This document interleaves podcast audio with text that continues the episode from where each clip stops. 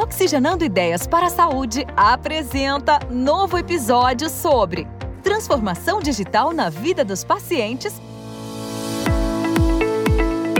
Olá, seja muito bem-vindo ao podcast Oxigenando Ideias para a Saúde. Eu sou Eduardo Mangione, CEO da iPharma, e convido você para se conectar às tendências e novidades junto aos protagonistas que estão transformando o mercado de saúde no Brasil.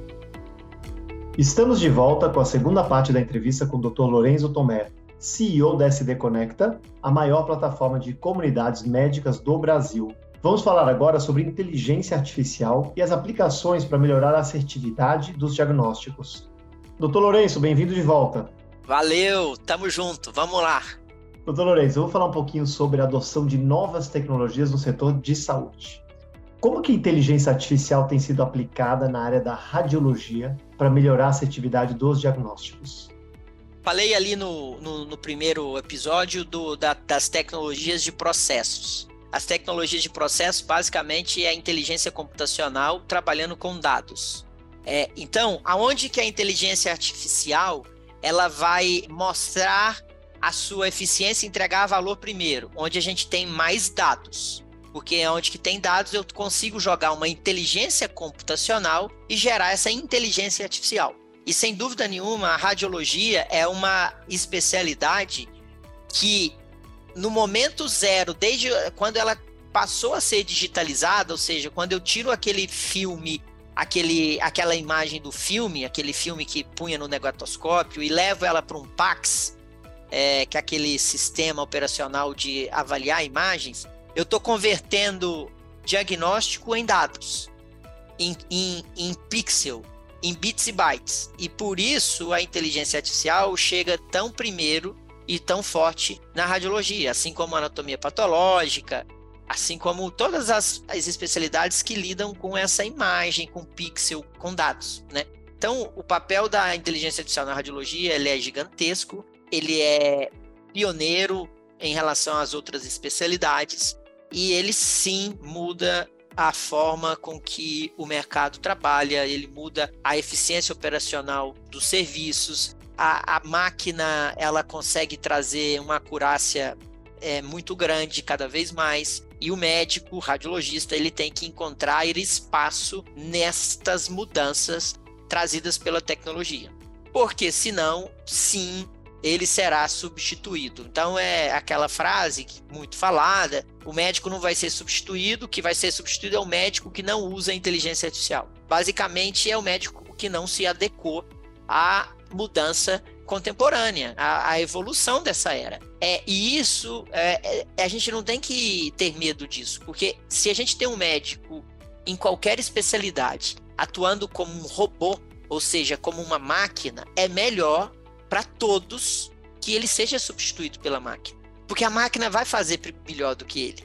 Então, o que a necessidade de, de, de é, se ressignificar na, na questão profissional é se eu atuo como uma máquina, é melhor que eu seja substituído por uma máquina, porque a máquina vai ser melhor e mais barata do que eu. Mas como eu posso não atuar como uma máquina? Porque eu não sou uma máquina. Eu tenho capacidade intelectual, racional. Mas é difícil, tem que sair da zona de conforto e tem que dar os pulos, né? Porque senão a gente, a tendência normal é que a gente volte cada vez mais a trabalhar como máquinas. Esse é um assunto que me interessa muito, né? É, e é interessante, né? A inteligência artificial está no seu começo, está no seu início ainda, né? E está entrando primeiro pela radiologia, assim como você comentou. É engraçado que né, dentro da, né, de tantas áreas e, tanta, e tantas diferentes divisões assim da medicina, a gente está vendo ela mais forte por enquanto aqui. Eu, estou mais interessado ainda no papel do radiologista nesse contexto da inteligência artificial. Por enquanto, quer dizer, eu imagino que daqui a 3, 5 anos a evolução seja exponencial, sem dúvida, né, como a gente já está vendo, e talvez realmente vai ficar sem espaço, mas hoje, qual é o papel dele? Qual é o papel do, radio, do radiologista no contexto de, da, da inteligência artificial sendo aplicada aos, aos exames? É, o papel, na, na, minha, na minha visão, e aí eu tento trazer como uma questão lógica, é que para eu me diferenciar da máquina, eu tenho que ser humano. É, e para eu ser humano, eu sendo médico, eu não posso estar longe do paciente. Porque se eu sou médico e estou longe do paciente, grandes chances de eu não estar tá sendo humano. Estou falando que eu sou, eu sou, sou médico. Sou médico. A minha principal característica é atender pacientes. Então, o papel do radiologista é descobrir é como ele pode se aproximar do paciente cada vez mais, entregando valor para todos os stakeholders para garantir a remuneração que ele tem hoje, estando longe do paciente. Porque o sistema para o sistema de remuneração hoje ele é muito focado, voltado para produtividade e para o volume. E quando eu tenho que entregar volume, ficar perto do paciente é diminui o volume da entrega. Então, como eu resolvo essa equação de entregar valor para os stakeholders, para o paciente, estando perto dele, é, mas fazendo a conta fechar para eu ser remunerado tão bem como eu sou quando eu entrego volume. Deu para pegar, para entender? Claro, claro, claro, deu para entender bem. E, e, e, ainda dentro de diagnóstico, né, pensando em diagnósticos hoje, é, quais seriam as limitações atuais em relação à assertividade de diagnósticos? E em quais casos que a inteligência artificial pode ser particularmente útil? É, em quais situações ainda é necessário o envolvimento humano para garantir a precisão dos resultados? É uma questão de tempo para ela, que, ela ser cada vez é, ter mais maior acurácia e ser cada vez mais útil para o diagnóstico. A dificuldade, né, o, o que, que atrasa esse, esse, é, essa evolução rápida é a disponibilidade de dados para eu construir essa inteligência. Quanto mais dados eu tiver, quanto mais exames, a digitalização eu tiver, mais dados disponíveis, maior a inteligência computacional vai poder trabalhar em cima desses dados. Então, talvez a, a, a, o ritmo, né, a aceleração do crescimento da, da inteligência artificial na radiologia, ele está diretamente proporcional à aceleração da transformação dos dados, certo? Então, quanto mais dados, mais rápido eu vou ter isso, isso é exponencial. Então, esse é o caminho. E quando a gente vê é, para onde que a gente pode ir, quando você pega a jornada de, do paciente, do cuidado de um paciente, é, você tem vários temas. Então, por exemplo, quando você estuda uma doença, você vai falar assim, doença de Alzheimer, você vai estudar. Lá no capítulo do livro, geralmente tem assim, a etiologia, quais são as causas, quais são as bases é, genéticas. Aí tem o capítulo de diagnóstico, aí tem o capítulo de, é, de tratamento, de, de condução. A inteligência artificial, ela está muito nichada nesse nesse capítulo, nessa caixa que é o diagnóstico. Mas as outras caixas, a inteligência artificial, ela não consegue é, evoluir tão rápido, porque necessita mais de intervenção humana, de pesquisas e, e, e é, de, de, uma maior complexidade. É, o diagnóstico, basicamente, ele é feito por dados. Para você saber a temperatura da sua sala, você tem um, uma, um, algum sensor que, me, que tem um termômetro que mede, tá 22 graus. E esse 22 graus é um dado. Então ele dá um diagnóstico da sua sala. Diagnóstico é isso, é alguém, algum sensor, algum exame falando o que que tem. E quando tem, é doente ou não. Agora, tem outras caixas da medicina que elas são mais complexas, que elas dependem de dados, mas é, é, o, o, o, input e o output ele não é tão é, descomplicado como é, é no diagnóstico. Então, basicamente, é, áreas que a inteligência artificial vai demorar mais são essas outras áreas que não se atenham ao diagnóstico. Da mesma forma que o, o, o médico e o radiologista, se ele estiver a ter somente o diagnóstico mais rápido, ele vai deixar de entregar valor, porque vai ter uma máquina fazendo isso por ele. Ainda mais se você pensar sempre no, no paciente no centro, né? É, geralmente tem, muitos, tem muita parte sistêmica envolvida, né? Não, não é simplesmente só uma imagem Muito. que vai. E né, que o médico tem um papel fundamental. Exatamente, Desde, exatamente. pensa, a hora que o paciente sai da casa dele, até a hora em que ele recebe o resultado e leva para o outro médico ou vai discutir a, a, a condução por esse outro médico. É uma jornada muito grande em que o médico e o médico radiologista ele pode ter papel em todas elas. Agora ele precisa olhar para essas jornadas, ele precisa ter é, encarar esses desafios. Se ele olha só para a caixinha do diagnóstico, ele fica dentro dessa caixa com todos os seus perigos. Não, excelente provocação, excelente. E, e doutor Lourenço, a, a pandemia da Covid-19, né, que a gente experimentou nos últimos anos, ela antecipou algumas tendências antes previstas para o fim da década, né, como o home office, trabalho de casa, remoto, né, e a, e a telemedicina, por exemplo. A área da saúde estava atrasada e vem se reinventando. Eu queria saber como que serão os próximos passos com o progresso da tecnologia digital, na sua visão. Cada vez mais rápido, cada vez mais barato, cada vez o paciente no centro. Basta a gente olhar a evolução da tecnologia nos outros segmentos da economia. Como que evoluiu a tecnologia da, das fintechs? É, como evoluiu a tecnologia da mobilidade urbana, da, da logística? É, como tem evoluído a, a, tecnologia no legal, no, no, é, no legal, né, no setor jurídico? É, se a gente olhar, é, acho que fintech é o que está mais consolidado, então é mais fácil a gente é, tirar essa conclusão. Ela foi rápida, sem volta, exponencial, cada vez atacando todos os setores, todas as classes sociais, muito com o paciente tendo cada vez mais poder, cada vez mais é, participativo, cada vez mais transparente, cada vez o, o, o, o cliente no centro, né? É, aí você fala, ah, mas não, né, tá lá o Nubank, a taxa de juros dele é igual a dos outros. Aí os céticos vão falar assim, ah, mas o Nubank não muda em nada pelo do banco, e eu não estou né, defendendo o Nubank não, mas só para pegar aqui como exemplo, ah, mas a taxa de juros do cartão do Nubank é muito maior do que da Caixa Federal. É, mas, mas usa um aplicativo do Nubank, usa um, conversa com alguém do Nubank deixa, e usa o aplicativo da Caixa. Exatamente. É, usa alguém da Caixa Federal, usa, usa o aplicativo da Caixa Federal, que você vai entender o que eu tô falando. E, não, e meu, é isso, e, é, é a experiência. E tá muito mais fácil do Nubank baixar os juros e tentar trazer mais valor é, do que um outro que não está nessa, nessa, nessa mentalidade. E se ele está com juros altos, é porque ele está surfando numa onda que permite ele fazer esses juros. Porque na hora que o mercado arrochar e ele tiver que se diferenciar, ele vai ter muito mais condições de, de se diferenciar, porque ele pegou uma via que é uma via dupla, toda sinalizada, enquanto o outro está na estrada de terra.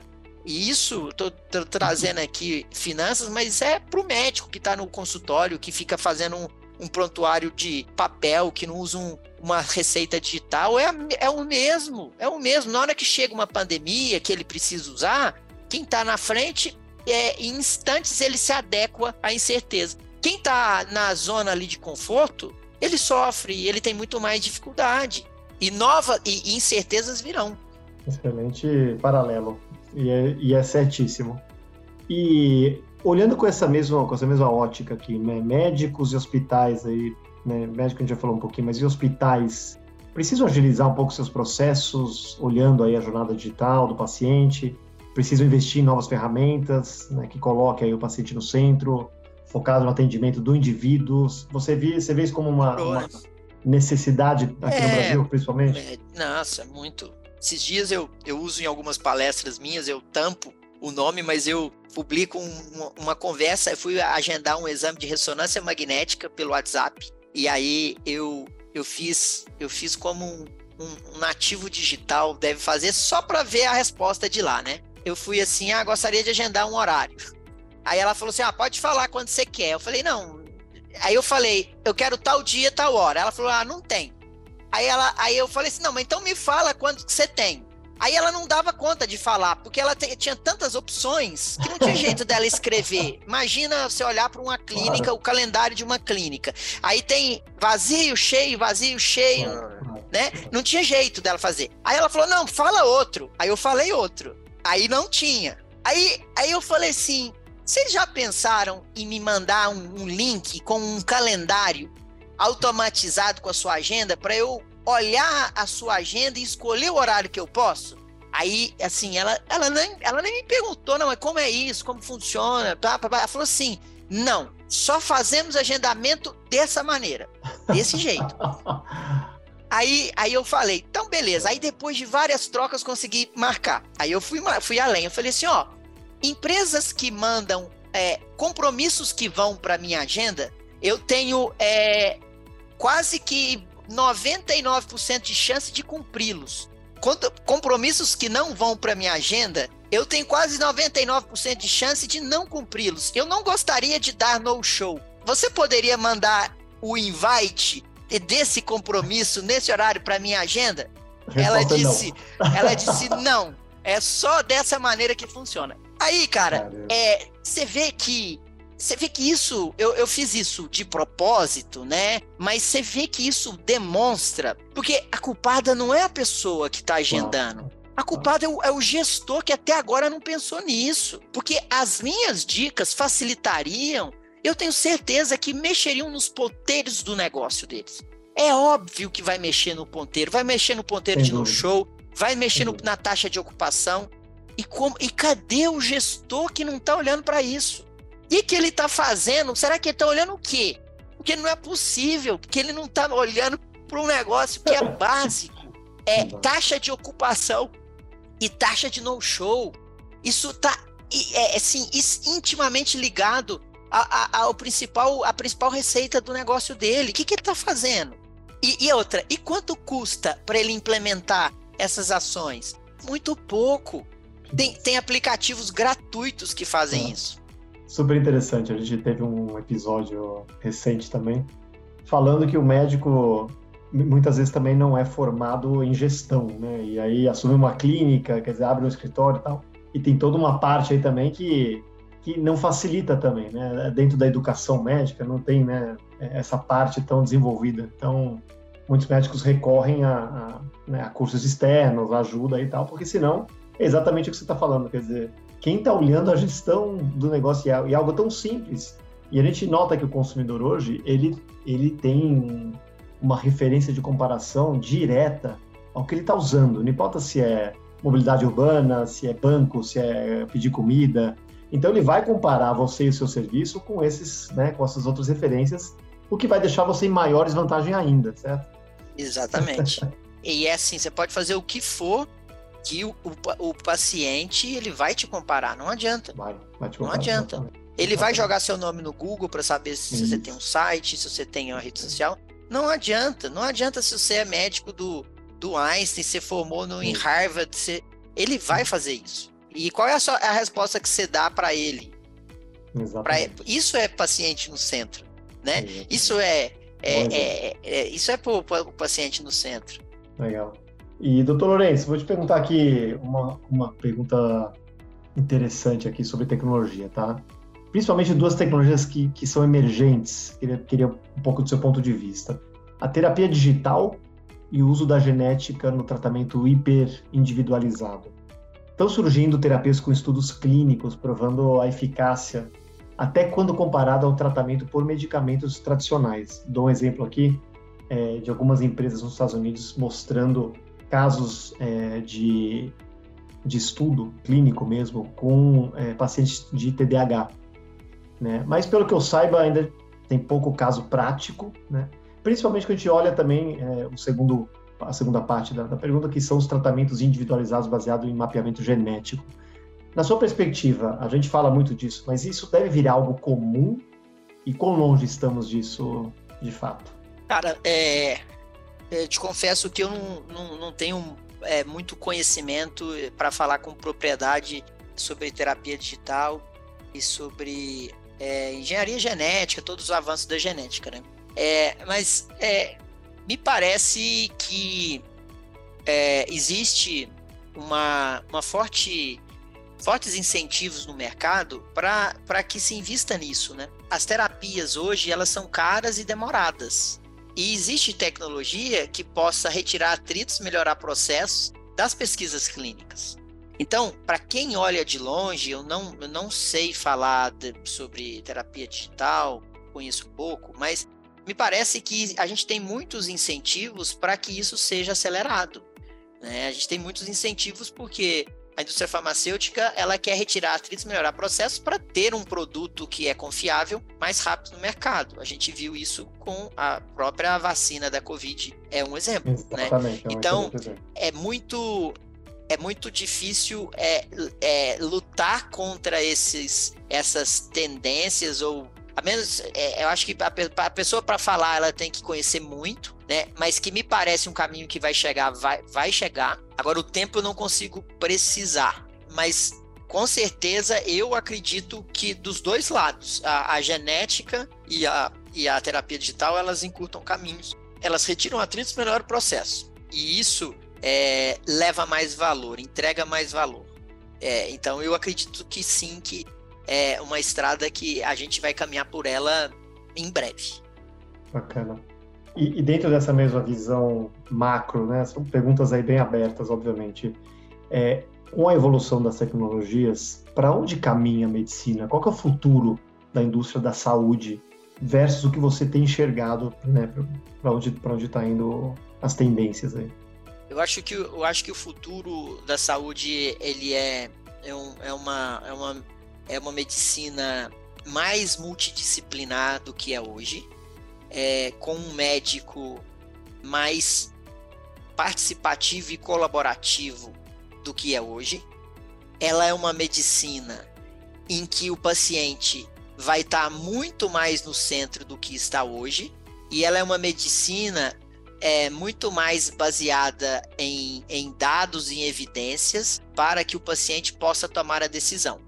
Então, tudo isso, então eu acho que a medicina do futuro, do futuro bem próximo, é, são, são, é, são, são equipes multidisciplinares de alta performance, em que o médico tem continua sendo um gatekeeper do setor. Eu, eu acredito que o médico vai continuar sendo o gatekeeper do setor, mas é com uma, uma posição de, de uma squad, né? De um aquele o Scrum, né? O Scrum é uma, uma um framework ágil, mas ele vem de um passo do rugby, aquele, aquela jogada do rugby onde que a bola vai sair, que todos estão abaixados, inclinados, empurrando um ao outro. E o Scrum da agilidade vem porque todos ali estão na mesma posição, apesar de terem fun funções diferentes.